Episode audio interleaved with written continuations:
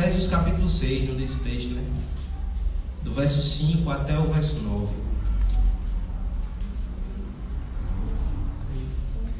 Efésios 6, do 5 ao 9.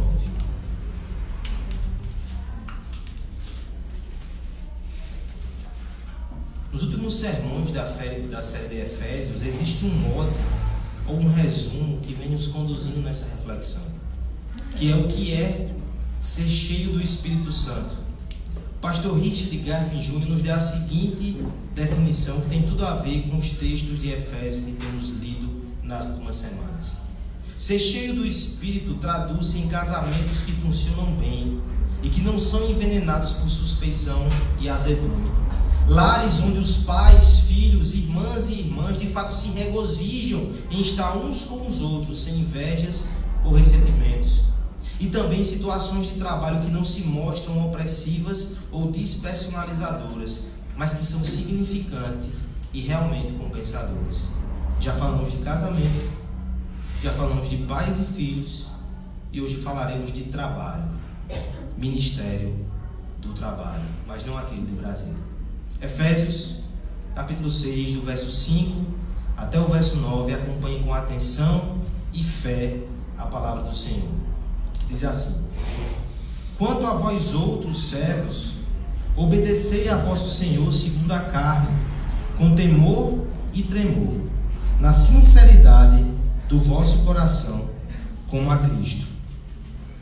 Não servindo à vista como para agradar a homens, mas como servos de Cristo, fazendo de coração a vontade de Deus servindo de boa vontade como ao Senhor e não como a homens. Certos que cada um, se fizer alguma coisa boa, receberá isso outra vez do Senhor, quer seja servo, quer livre.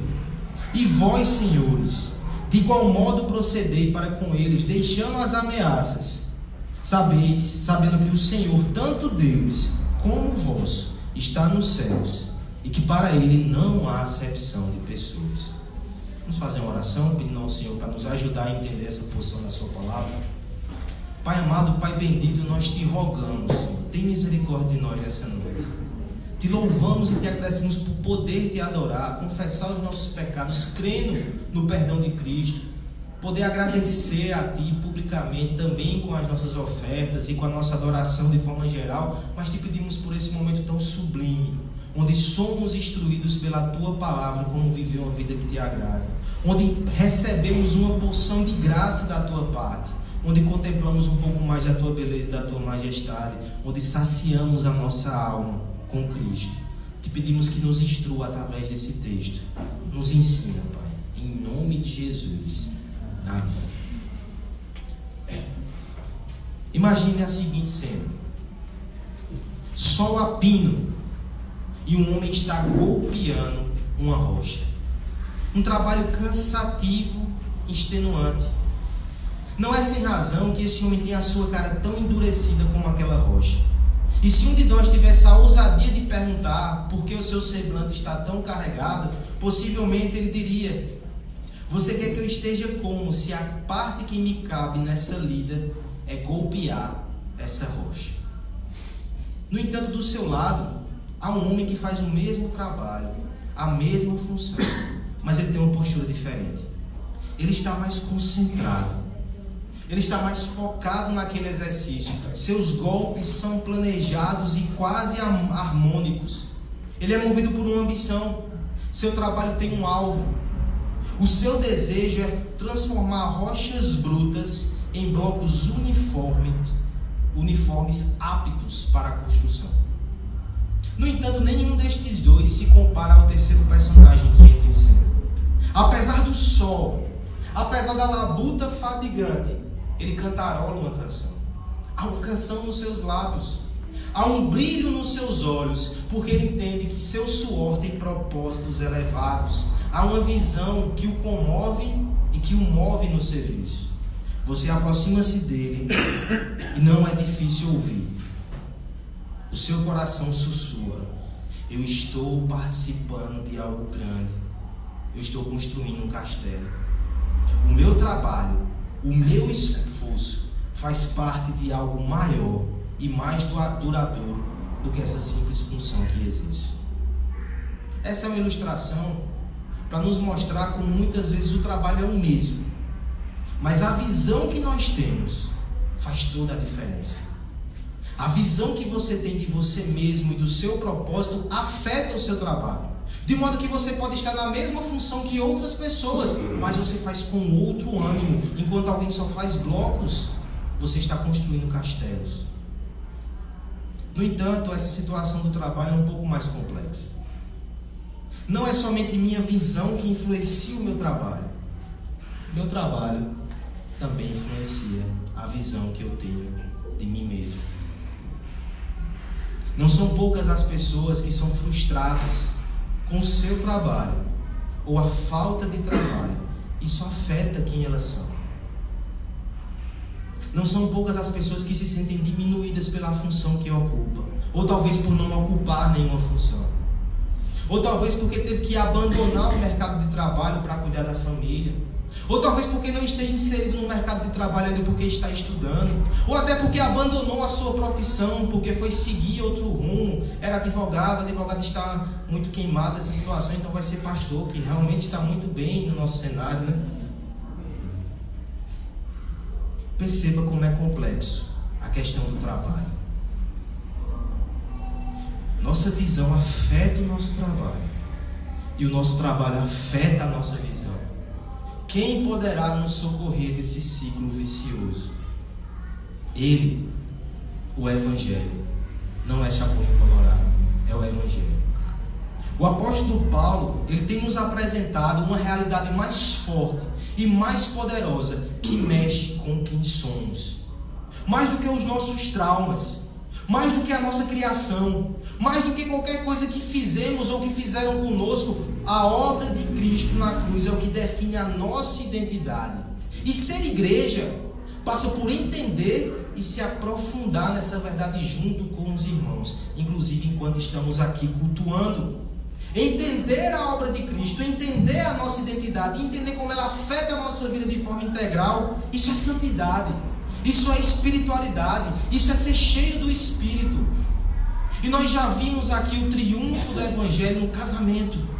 Nós já vimos o triunfo do Evangelho nas relações entre pais e filhos. O trabalho não vai ficar de fora. O triunfo do Evangelho também vai alcançar essa parte da nossa vida. Eu espero que você entenda que, ainda que o texto fale de algumas categorias aqui, ele afeta todos nós. Por exemplo, talvez você não está no mercado, você está em casa.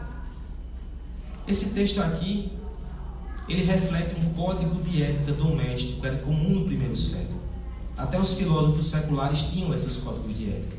E eles falavam sobre casamento, paz e trabalho, e falavam sobre isso no âmbito doméstico, porque grande parte da vida laboral no primeiro século acontecia dentro de casa. Trabalha dentro de casa, você também está inserido aqui.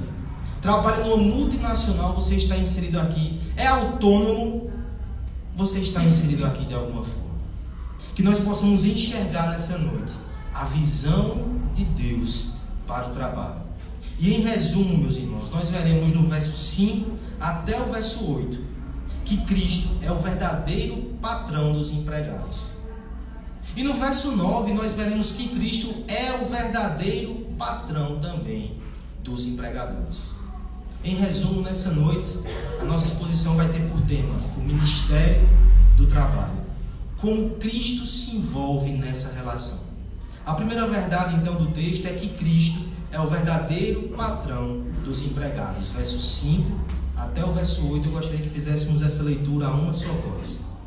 Quanto a vós outros, servos, obedecer a vosso Senhor, segundo a carne, com temor e tremor, na sinceridade do vosso coração, como a Cristo, não servindo à vista, como para agradar a homens, mas como servos de Cristo, fazendo de coração a vontade de Deus, servindo de boa vontade, como ao Senhor e não como a homens, certo de que cada um, se fizer alguma coisa boa, receberá isso outra vez do Senhor, quer seja servo, quer livre. Como podemos trabalhar para Deus? Essa foi uma pergunta que eu fiz no Instagram essa semana e algumas pessoas participaram. Paralelo a isso, eu vi uma palestra que eu indico para você, de Eber Campos Júnior, no YouTube, que ele fala sobre a vida profissional sob uma perspectiva cristã. E aquele pastor abençoado, ele gastou os primeiros 30 minutos da sua palestra para combater uma ideia. A ideia de que só trabalha para Deus quem faz algum ofício espiritual. É o pastor, é o missionário. Trabalhar para Deus é se envolver com essas coisas. E ele quis mostrar, à luz da Bíblia, e mostrou de fato, que todo trabalho, seja qual for, ele é feito para Deus. Ele pode ser feito para Deus. Interessante que ele estava lá gastando o seu esforço nisso e alguém comenta assim no vídeo do YouTube. Que palavra maravilhosa, pastor. É por isso que meu sonho é poder se dedicar ao Senhor, na seara do Senhor, poder viver para a obra, meu irmão. Você não entendeu o que o pastor disse. Algumas perguntas que foram. A pergunta que foi respondida no Instagram também seguiu nessa direção. Alguns irmãos disseram: o que é trabalhar para Deus? Alguns foram na direção de trabalhar na obra de Deus. Mas eu gostei de um conceito, de um irmão que está inclusive aqui, irmão literalmente. Guilherme colocou o seguinte conceito nessa resposta: trabalhar para Deus é entender que todo trabalho é uma oportunidade de servir a Deus e servir ao próximo. Esse conceito ele está muito próximo desse que vemos aqui nesse texto. Primeiro eu quero que você entenda nesse texto a força contracultural, mais uma vez, que encontramos aqui. Como eu já lhe disse, era comum que nos códigos de conduta ética fosse mencionado casamento, pais e filhos e relações de trabalho.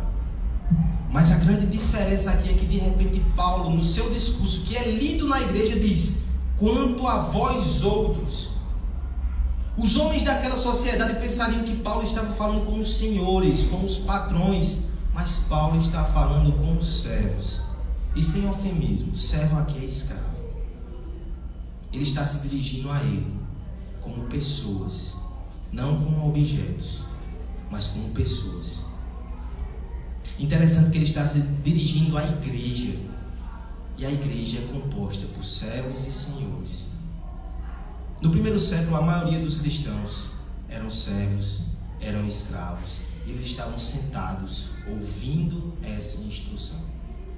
Deixa eu fazer um pequeno parêntese sobre a realidade social aqui, que eu acho que ela grita aos seus ouvidos, e você tem razões para isso. Nós estamos aqui dentro de um regime escravocrata. Esse era o regime econômico daquela época. Estima-se que no Império Romano havia uns 60 milhões de escravos muito mais escravos do que pessoas livres. A escravidão aqui nesse contexto é até diferente da nossa escravidão que nós tivemos aqui no nosso país. Porque se por um lado a escravidão aqui era muito focada em trabalhos manuais e alguns casos degradantes, no Império Romano você tinha professores, tutores, médicos, toda sorte de ocupação eram ocupados por escravos. Esses escravos eles tinham duas origens basicamente. Ou eram escravos de guerra, povos que eram vencidos e eram feitos escravos, ou até mesmo por dívida, pessoa que não podia pagar a sua dívida, ela se tornava escravo até que pudesse quitar aquela situação. Há algumas diferenças com o modelo de escravidão que conhecemos aqui. No entanto, escravo é escravo. Aristóteles, filósofo muito importante, ele chegou a dizer o seguinte: o escravo é uma ferramenta viva. Assim como os nossos objetos são escravos inanimados. Você percebe que de certa forma eles não eram tratados como pessoas. E eu não posso ignorar, por registro histórico, que havia um, um movimento nessa época em Roma para que isso mudasse. Mas a realidade dos escravos ainda era muito difícil. E a pergunta que não quer calar é: e o que o cristianismo fez a esse respeito? Num primeiro momento, parece que ele somente se adequa a essa realidade social. Sim, no primeiro momento parece isso. Mas seria anacronismo da nossa parte entender que deveria haver uma revolução, uma transformação imediata dentro da nossa sensibilidade contemporânea. O que acontece é que de forma sutil, mas profundamente transformadora, o cristianismo muda os corações e em pouco tempo a realidade social havia sido transformada. E o apóstolo Paulo é um dos homens que plantam essa semente do evangelho, que depois vai ser colhido de forma fantástica. Nós vemos aqui Filemão. Eu não sei se você conseguiu perceber como Filemão é revolucionário, ainda que sutil. Porque Paulo diz ao escravo fugitivo: volte para Filemão. Mas a Filemão ele diz: não receba ele como escravo, receba ele como irmão. Trate ele como você me trataria. Isso é uma revolução. Essa relação está sendo desfeita por dentro. É como o pastor Nicodemos diz: o cristianismo ele não usa band-aid, mudando estruturas sociais primeiramente. Ele vai no coração dos indivíduos e esses mudam as estruturas. Não é sem razão que até a escravidão contemporânea de alguns séculos atrás, ela foi grandemente afetada por um cristão, nosso irmão, Wilberforce. Você pode pesquisar sobre isso. Nesse contexto, então, nós estamos vendo Paulo jogando as primeiras sementes. E a semente está aqui.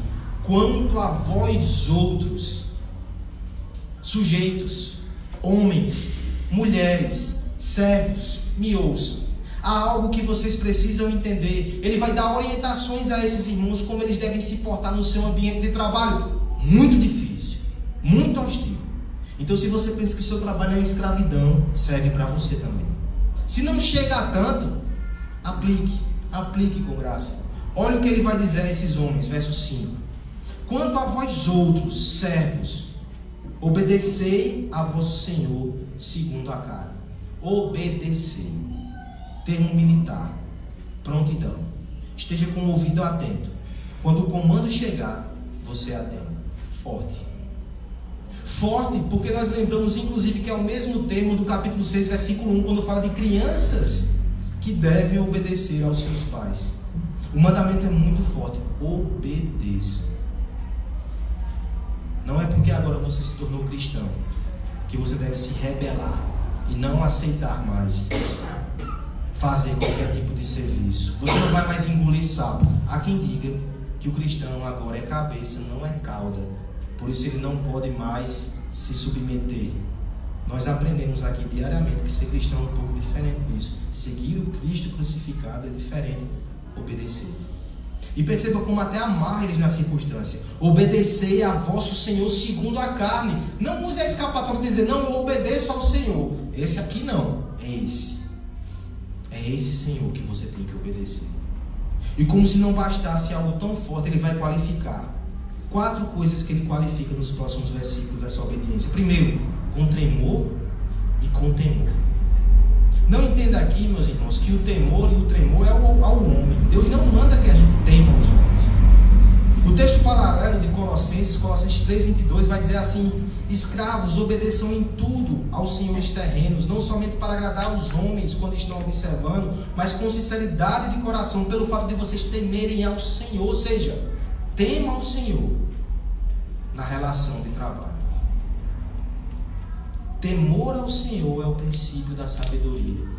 Reverência, cuidado, respeito do ambiente de trabalho. É porque você teme ao Senhor, você respeita ao Senhor, que você vai ser respeitoso, correto e fiel no seu trabalho. Esse é um princípio bíblico. Deixa eu dar outro dado interessante: temor e tremor é a palavra que nós usamos aqui na liturgia quando nosso irmão Acácio leu Filipenses 2, 1, 12. Filipenses 2, 12. Todo cristão tem que desenvolver a sua salvação com temor e tremor. Ou seja, uma parte da sua vida de santidade é ter temor e tremor no seu ambiente de trabalho. Deixa eu ir um pouco além. Paulo, quando vai falar do seu ministério de pregação em 1 Coríntios 2, 2 e 3, diz: Pois decidi nada saber entre vós, a não ser Cristo e esse crucificado. texto muito conhecido, mas veja o verso que vem depois: ele diz: E foi com fraqueza, temor e muito tremor que estive em vocês. Meu irmão, faça analogia na sua cabeça. Assim como um pregador, ele tem que ter temor e tremor para pegar a palavra de Deus para o seu povo, você, no seu trabalho, tem que executar suas funções com temor e tremor. É um ato de devoção religiosa o seu trabalho a Deus. Deixa ele dar mais qualificativos. O verso 6 vai dizer: Não servindo à vista como que para agradar homens. É claro, se você está fazendo para Deus, se você está servindo a Cristo, quando o seu patrão vira, você vai continuar servindo. Você não vai estar lá na paciência e quando ele chega perto você troca a tela. Você vai estar servindo com integridade. Vejam os homens ou não, porque você serve a Deus. Na ausência, você continua respeitando os seus superiores. Eita, que desafio. É tão fácil maldizer. É tão fácil jogar na lama a reputação daqueles que são superiores, às vezes por um ressentimento no coração. Mas Paulo está dizendo: você não vai agir assim, e olhe. Ele estava falando para escravos. Nós que estamos com a nossa CLT, ou com qualquer outra relação de trabalho, concursado, nós não podemos ignorar que essa é uma obrigação que Deus nos dá. Não servir à vista, honrar e respeitar. Ele vai enfatizar isso ainda no verso 6. Não servindo à vista como agradar aos homens, mas como servos de Cristo, fazendo de coração a vontade de Deus. É a mesma coisa que ele já disse na, na parte B do verso 5. Fazendo com sinceridade de coração. Não é ser servo porque você está sendo obrigado. Não é cumprir ordens porque você quer o seu salário. É porque o seu coração é um coração de servo. Não só na empresa, mas em casa, na igreja, você serve onde você está e você leva esse coração de servo para o seu ambiente de trabalho. Verso 7: servindo de boa vontade como ao Senhor e não aos homens. Servir de boa vontade é você servir com alegria, porque você entende que aquilo é uma oportunidade que Deus está te dando de agradá-lo e de abençoar os outros. Precisamos de alguns incentivos, não precisamos? Eu não quero ser ilusório aqui. No dia a dia do trabalho, isso é muito desafiador. Ah, você não sabe o patrão que eu tenho. Você não sabe o encarregado que eu tenho. O supervisor, que é uma bênção. Olha os incentivos que o apóstolo dá. No verso 5, 6, 7 e 8, ele sempre coloca a verdade que Cristo, Cristo está envolvido com isso de uma forma muito particular. Porque no verso 5 ele vai dizer: servir com a sinceridade de coração como. É a Cristo que você está servindo. O verso 6 vai nos dizer que nós fazemos não para agradar os homens, mas como servos de Cristo. O verso 7 nos vai dizer que nós fazemos de boa vontade como ao Senhor e não aos homens. E o verso 8, por fim, vai dizer que estamos certos de que, se fizermos alguma coisa boa, receberemos outra vez isso do Senhor. Talvez o seu patrão, o encarregado, o supervisor não reconheça o seu trabalho. Mas o seu patrão verdadeiro é Jesus Cristo. E adivinha o que ele faz? ele reconhece. Se você faz para ele, você deve crer nele. Você deve fazer para aquele que, sendo Deus, sendo Rei, se fez servo. Você deve fazer para aquele que criou o universo, mas quando esteve entre nós, não teve constrangimento nenhum de ser um carpinteiro que fez o trabalho manual. Ele não teve constrangimento de chamar pescadores para serem os seus discípulos, coletores de imposto, trabalhavam no fisco. Ele chamou esses homens. E ele foi aquele que, mesmo sendo trabalhador perfeito, foi injustiçado. Mas o Pai o recompensou. Você é uma das recompensas que o Pai deu a Jesus Cristo. É para Ele que você trabalha. É por isso que o texto termina dizendo no verso 8: quer seja servo, quer seja livre. Isso aqui não é passividade. Paulo, lá em Coríntios, no capítulo 7, vai dizer: se você puder conquistar a sua liberdade, o faça. Mas o princípio é no fim. Não importa o que você é, não importa o que você faz, importa se você está em Cristo. Se você está em casa estudando, se você está no emprego que você nem queria, se você está fazendo alguma função que por alguma razão está sendo pesada para você, importa uma coisa: Cristo é o teu superior, Cristo é o teu patrão, é para Ele que você faz, você vai ser recompensado.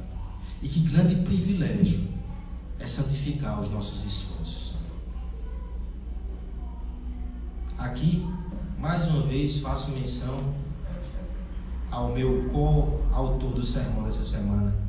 Guilherme me mandou um poema muito interessante que fala sobre alguém que tem a percepção que todo o nosso trabalho rotineiro ele é dedicado a Cristo. Esse poema diz assim: o nome do poeta é Jorge Herbert. Ensina-me, ó Deus meu rei, a em todas as coisas ver a ti, e em tudo quanto fazer, hei de fazê-lo como se fosse para ti. Não rudemente como as feras, seguir o curso da ação, mas sereno, fazer dedicado a ti e levar a obra à perfeição.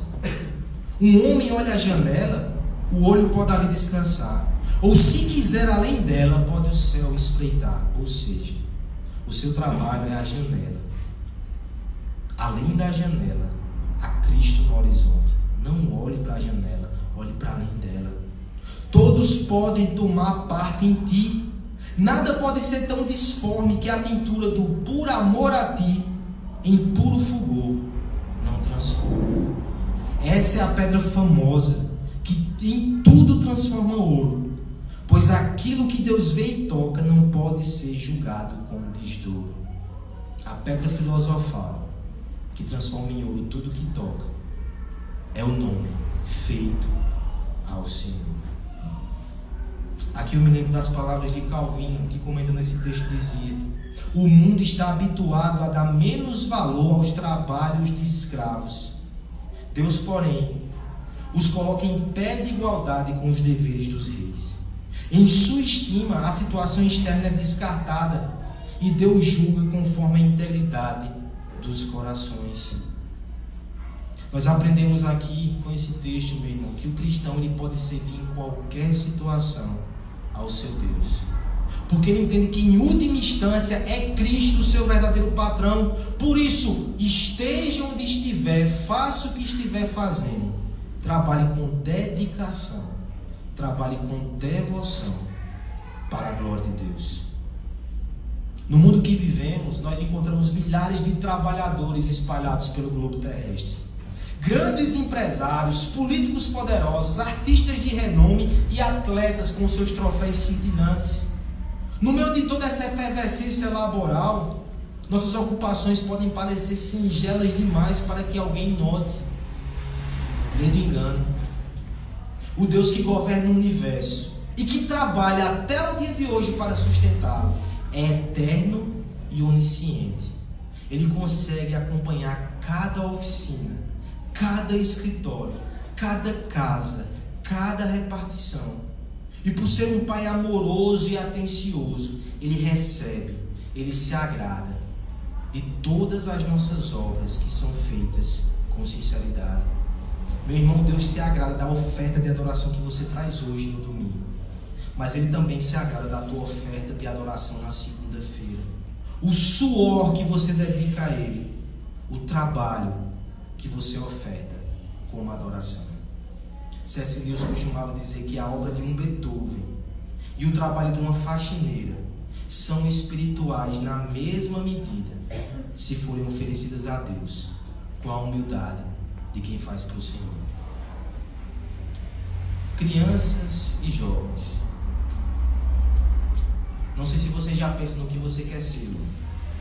Talvez mude. Eu queria ser palhaço quando era criança, queria pastor. Se juntasse as duas, dava para virar um Cláudio Duarte, mas eu deixei para lá o palhaço. Nós temos sonhos, nós temos planos.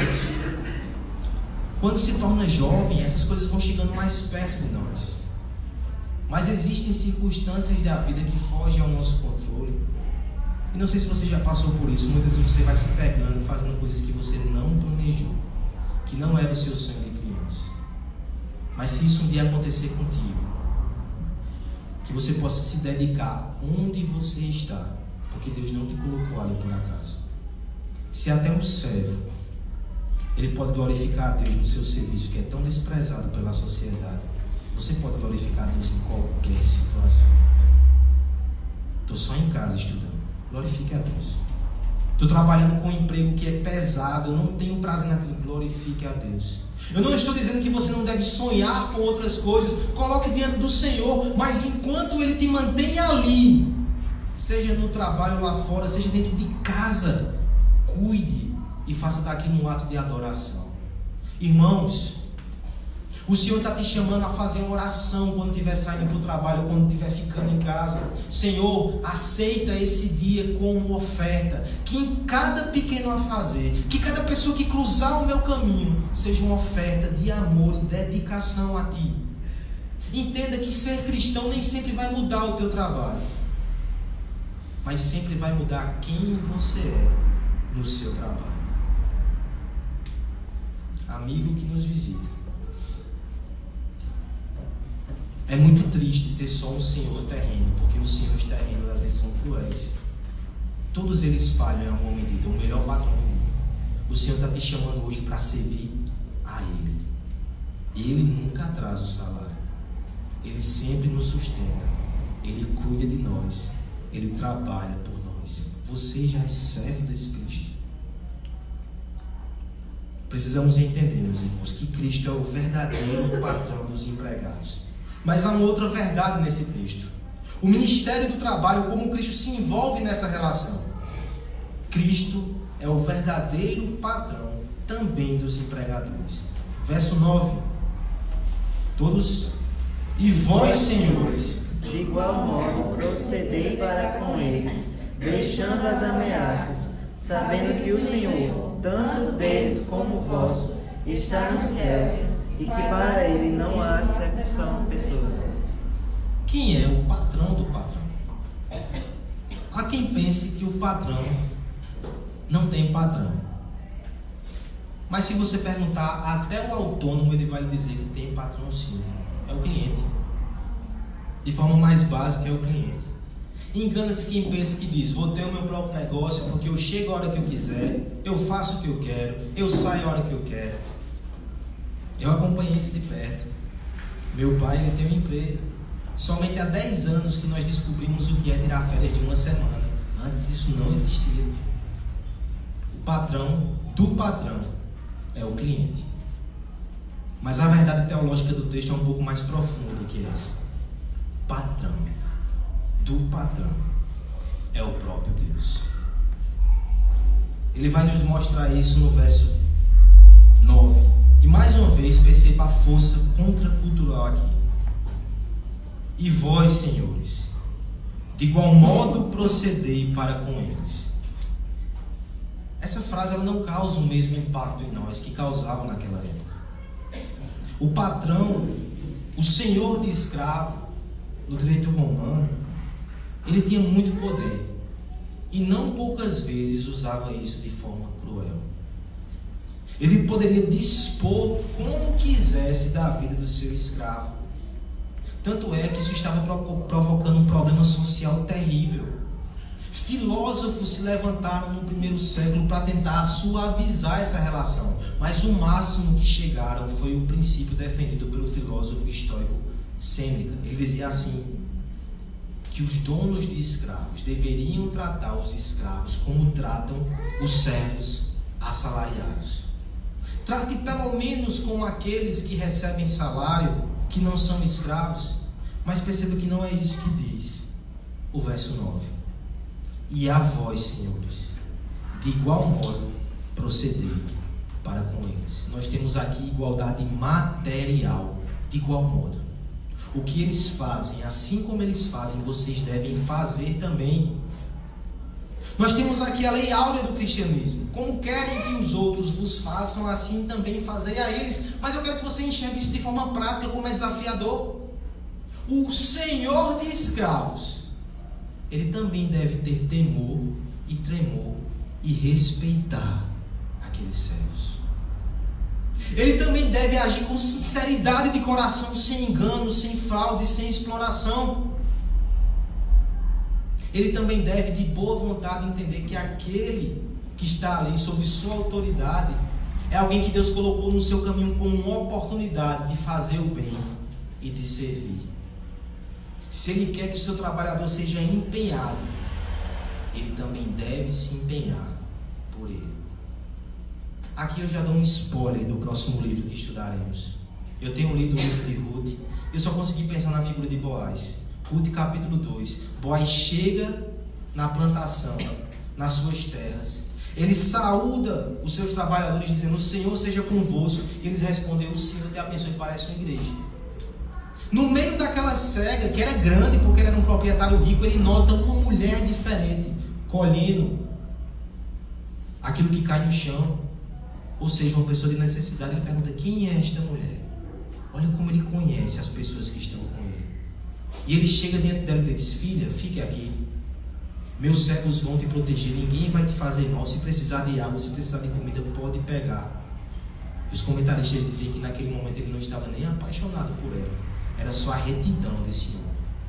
Ele é um exemplo do comportamento de um chefe cristão.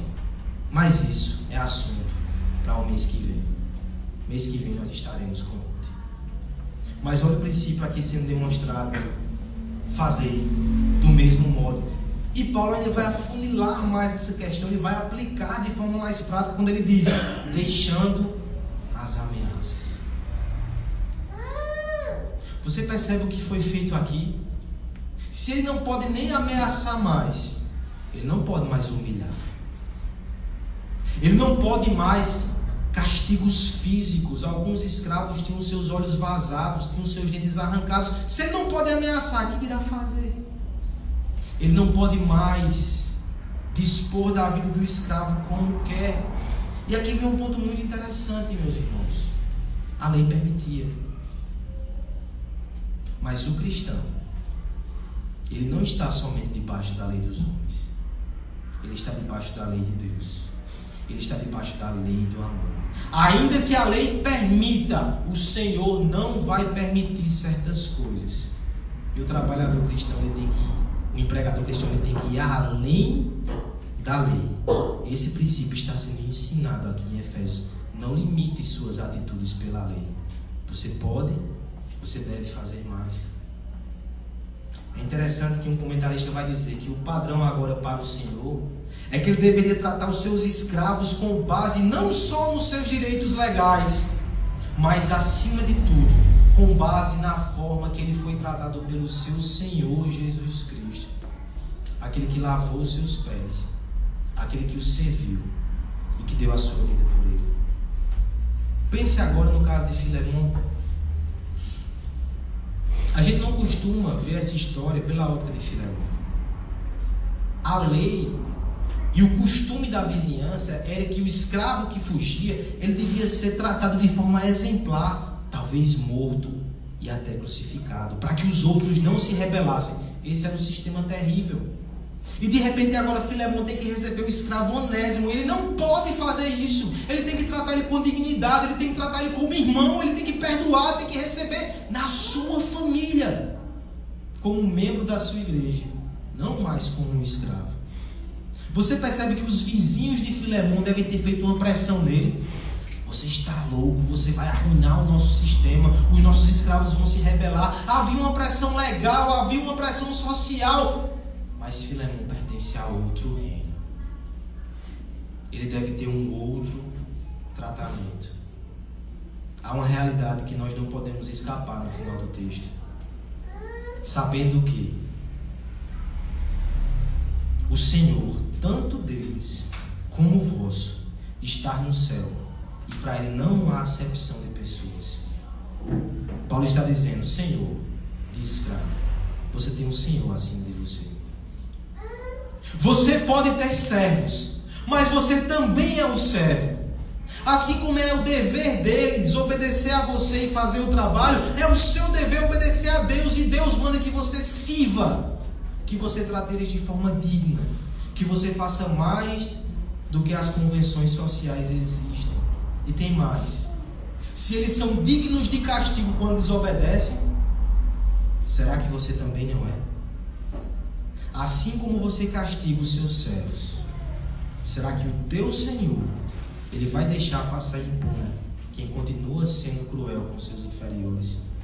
É por isso que o texto termina dizendo: ele não faz acepção de pessoas. Os homens fazem. Facilmente somos parciais.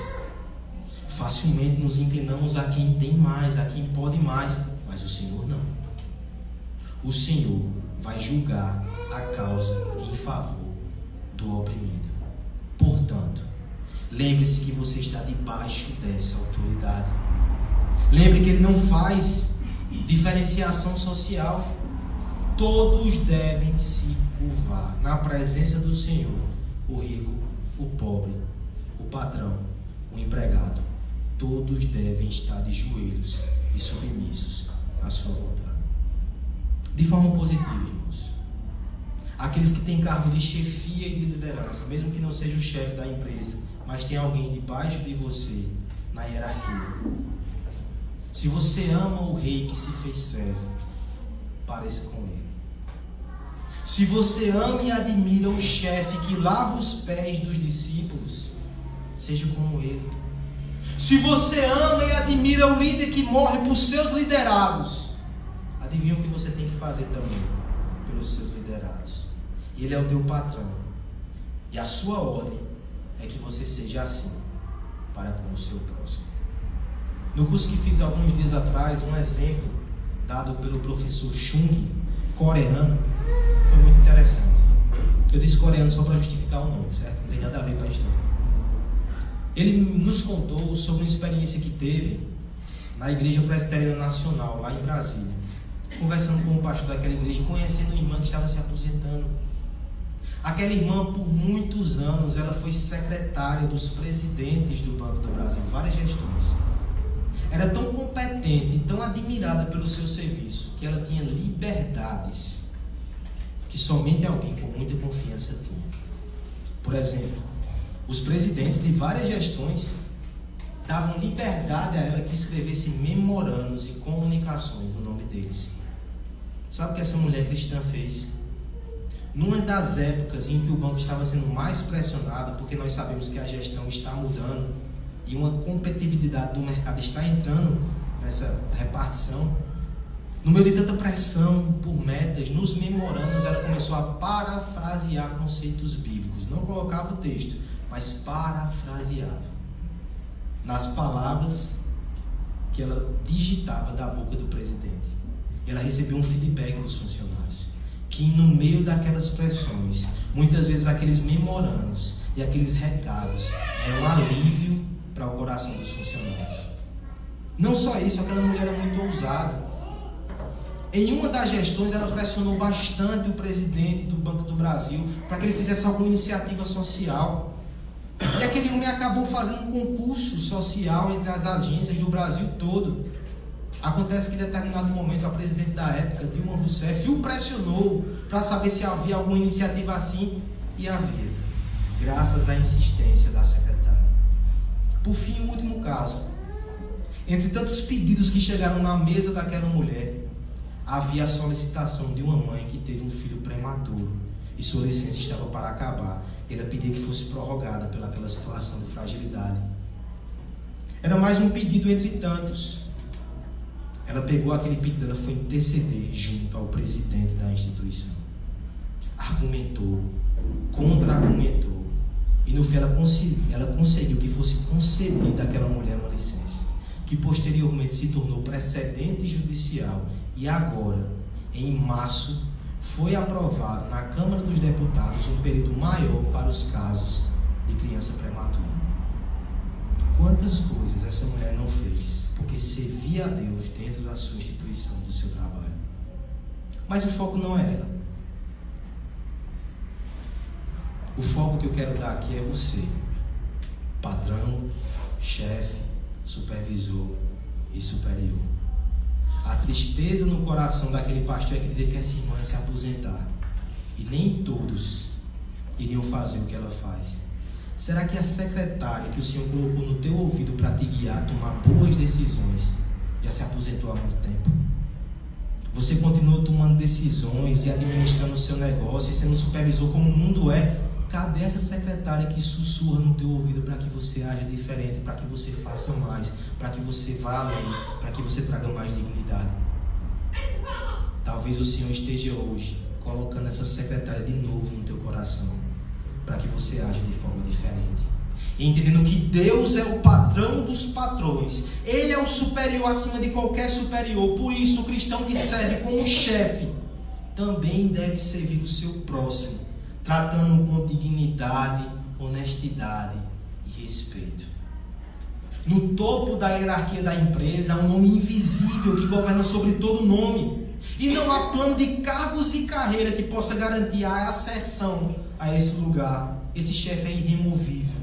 É o patrão que governa de forma soberana sobre todos os patrões. E Deus, nós precisamos entender que Ele não governa somente aqui na igreja, no ambiente eclesiástico, em cada repartição, em cada governo, em cada empresa, em cada residência, suas ordens devem ser cumpridas pelas lideranças estabelecidas.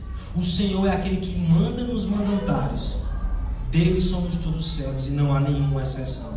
Por isso, se há aqui nessa igreja líderes, homens e mulheres, que vocês possam liderar de forma crucificada, pois o Deus da cruz é o teu superior.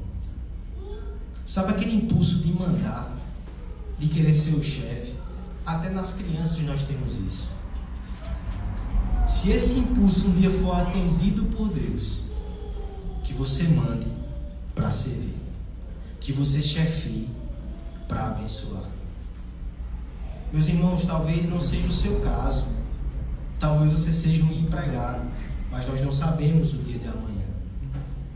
Seja qual for a situação que Deus te colocar, e se Ele já te colocou hoje, se há pelo menos alguém debaixo da sua autoridade, que você entenda isso. Você deve tratar essa pessoa como gostaria de ser tratado. E mais, você deve tratar essa pessoa como o teu patrão, como o teu Senhor Jesus Cristo te trata. Com graça, com misericórdia. Meu irmão, não se iluda, nós nunca ficaremos sem patrão. Ah, quando eu tiver o meu negócio. Ah, quando eu for autônomo, nós nunca estaremos sem patrão. Todos somos servos de Deus e devemos obedecê-lo nas nossas ocupações. Se você está aqui e ainda não se curvou a esse patrão, mais uma vez eu digo que se quebrante e se torne um servo dele. E entre para o seu plantel e tenha um nome na sua lista de servos. Não existe patrão. Que você possa se curvar diante dele e seguir. Ministério do Trabalho. Cristo é o patrão dos empregados e também dos empregadores. Como essa verdade vai desafiar na segunda-feira? Algumas conclusões para nós, meus irmãos. A primeira delas é o que o ministério do trabalho é adoração. Deus se agrada quando você cumpre os seus papéis com fé. O culto ele está aqui para te preparar para continuar servindo a Deus amanhã. Não faça dicotomia. A minha vida religiosa e a minha vida profissional. Lá, o que impera é a regra dos negócios, é a regra do mundo, é a regra do menor serviço. Eu vou fazer o que der. Meu irmão, na segunda-feira você tem que adorar a Deus do mesmo jeito. O amor de Deus, ele nos envolve, nos cerca todos os dias da semana. Por que então a nossa resposta de gratidão vai se resumir a apenas um dia? Se a graça do Senhor nos brinda com favores incontáveis, porque a adoração a Ele faria parte somente de um compartimento da nossa vida? Não. Todos os dias e em cada parte você tem que servir ao Senhor. O cristão é aquele que abandona os seus labores para no dia do Senhor adorar a Deus. Mas é aquele que sai daqui com o coração fervendo de devoção, pronto para entrar em ação na semana que começa, consciente de que em cada serviço, cada pessoa, cada instante são oportunidades de adoração que Deus te dá. Cada página que você lê, cada curativo que você faz, cada aluno que você ensina, cada momento na retífica é uma oportunidade de louvar o Senhor. Não desperdice. Adore ao Senhor na segunda-feira. Isso vai carregar o teu dia e a tua vida de propósito. Isso vai honrar o teu Senhor. Meus irmãos, o Ministério do Trabalho também é uma escola. O que você tem aprendido? O que você tem ensinado? Triste é o cristão que se conforma às regras desse mundo, vive e trabalha como qualquer outro. Triste é o cristão que só vive de discurso, mas no seu dia a dia não trabalha para a glória de Deus. Eu te pergunto, o que é que está por trás das suas motivações? Quem é que te faz chegar na hora? É o ponto na parede e a ameaça de desconto? Qualquer um faz isso. O cristão ele tem que ter uma motivação mais nobre, porque ele conhece a um Deus que age da forma certa, no tempo certo, que é zeloso com tudo que faz por isso você quer imitá-lo. Quem é que te faz lutar pelas metas? Quem é que te faz estudar um pouco mais? Quem é que te faz atender com dedicação as pessoas e executar todo o trabalho das tuas mãos? É a justa expectativa do salário? É a justa expectativa da promoção? É a justa expectativa da promoção? Qualquer um pode fazer isso. Mas o cristão, ele tem um movimento, ele tem uma motivação a mais. Ele serve porque foi servido. Ele trabalha porque Deus está trabalhando a ele. Está trabalhando nele. Não trabalhe pelo pão que perece. Trabalhe porque você quer agradar ao seu Senhor. O ministério do trabalho também é uma missão para nós. Porque todos os dias você tem ao seu redor pessoas que não conhecem a Cristo. Como elas te ouvirão sobre Cristo?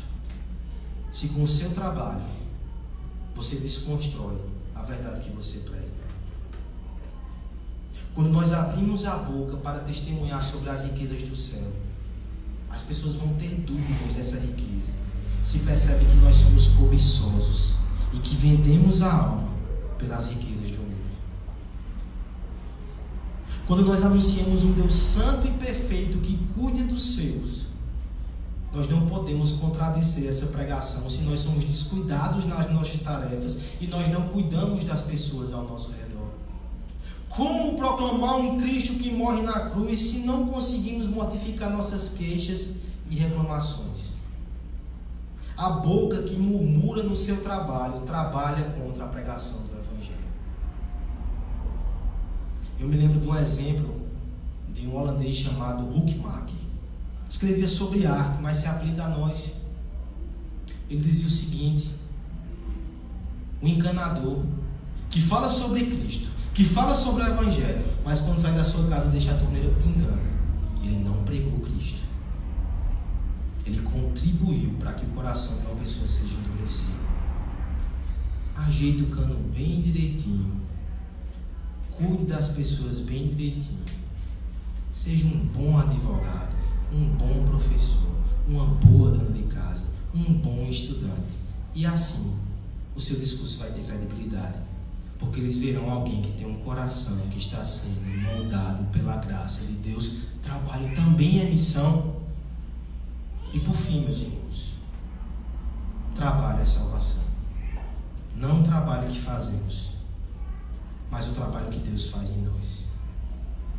Todo o seu esforço, seja um rei, um poeta, não vai ter valor eterno se você não estiver com Cristo o tempo vai consumir tudo que você faz. Como é que aquilo que fazemos pode ter valor eterno? Quando corremos para Cristo e Ele trabalha em nós, Ele trabalha por nós e nós trabalhamos para Ele. Somente em Cristo o ministério do trabalho faz sentido. E você pode fazer coisas belas e eternas. Você pode olhar para os seus blocos diários e perceber uma catedral eterna que está sendo construída. Deixa eu concluir com mais uma poesia. Hoje o sermão está muito poético. Carlos Dumont de Andrade, Noite na Repartição. Nós temos ali a cena montada e tem um oficial de cartório. Talvez um poema bibliográfico. Esse oficial de cartório, no final do expediente, a sala vazia, ele olha para o papel com muita frustração e diz: Papel, respiro-te na noite no meu quarto no sabão que passo no meu corpo, na água que bebo. Até quando, sim, até quando te provarei como única ambrósia? Aquele homem não aguentava mais os papéis. O mais interessante é que no poema o papel responde: Dissolve-te na queixa, torne incenso. Te sentes bem feliz enquanto eu, sem consolo, espero a tua brutalidade, sem a qual não vivo, sem a qual não sou, teu escravo. Isto sim é o que sou. Tua coisa calada, teu servo branco, tapete onde passeias e compões. O papel também estava estressado. Diante disso, a porta se abre, range e diz: De tanto abrir e fechar, eu perdi a vergonha. Estou exausta, cética e arruinada. No meio dessa confusão, a areia, a aranha começa a se lamentar, lamentar. O telefone se lamenta, até a traça aparece e começa a reclamar. Uma grande discussão se instala, e aí você pode ler o poema todo em casa. Eles falam sobre bebida, amor, morte, até que a vassoura se enfese e começa a derrubar tudo. Confusão na noite da repartição. Mas o ponto de virada no poema é quando uma pomba entra na cena. Seria uma representação do Espírito pela graça comum de Deus. Ela se dirige ao homem e diz: Por que sofrerás sempre, homem? Pelo papel que adoras. A carta, o ofício, o telegrama têm as suas secretas consolações. Confissões difíceis pedem uma folha branca. Não grites, não suspire, não te mates. Escreve. E por que desprezas papel, o homem, se ele te fecunda com seus dedos sujos, mas dolorosos? Pensa nas doçuras das palavras. Pensa na dureza das palavras. Pensa no mundo das palavras. Que febre te comunicam, que riqueza. Porta decaída, ergue-te. Serve aos que passam. Teu destino é o arco, são as bênçãos e consolações para todos. Pequena aranha pessimista, sei que também tem direito ao idílio. Vassoura, traça, todos regressai ao vosso comportamento essencial. Que cada um de vocês faça uma coisa que seja bela. A uma só voz, o papel, a vassoura, os processos, a porta, os cacos de garrafa, o homem, todos surpresos dizem: Uma coisa bela. A pomba, no auge do seu entusiasmo, torna-se branca e diz: Sim, uma coisa bela, uma coisa justa. No fim do poema, o homem se põe de pé, fica branco como a pomba, como quem recobra a sua dignidade e humanidade, e diz: Uma coisa bela, uma coisa justa. Meus irmãos, o Senhor te chama para fazer uma coisa bela uma coisa justa no dia. Não se enfade, não se canse. Porque tudo que você faz tem valor eterno para Deus.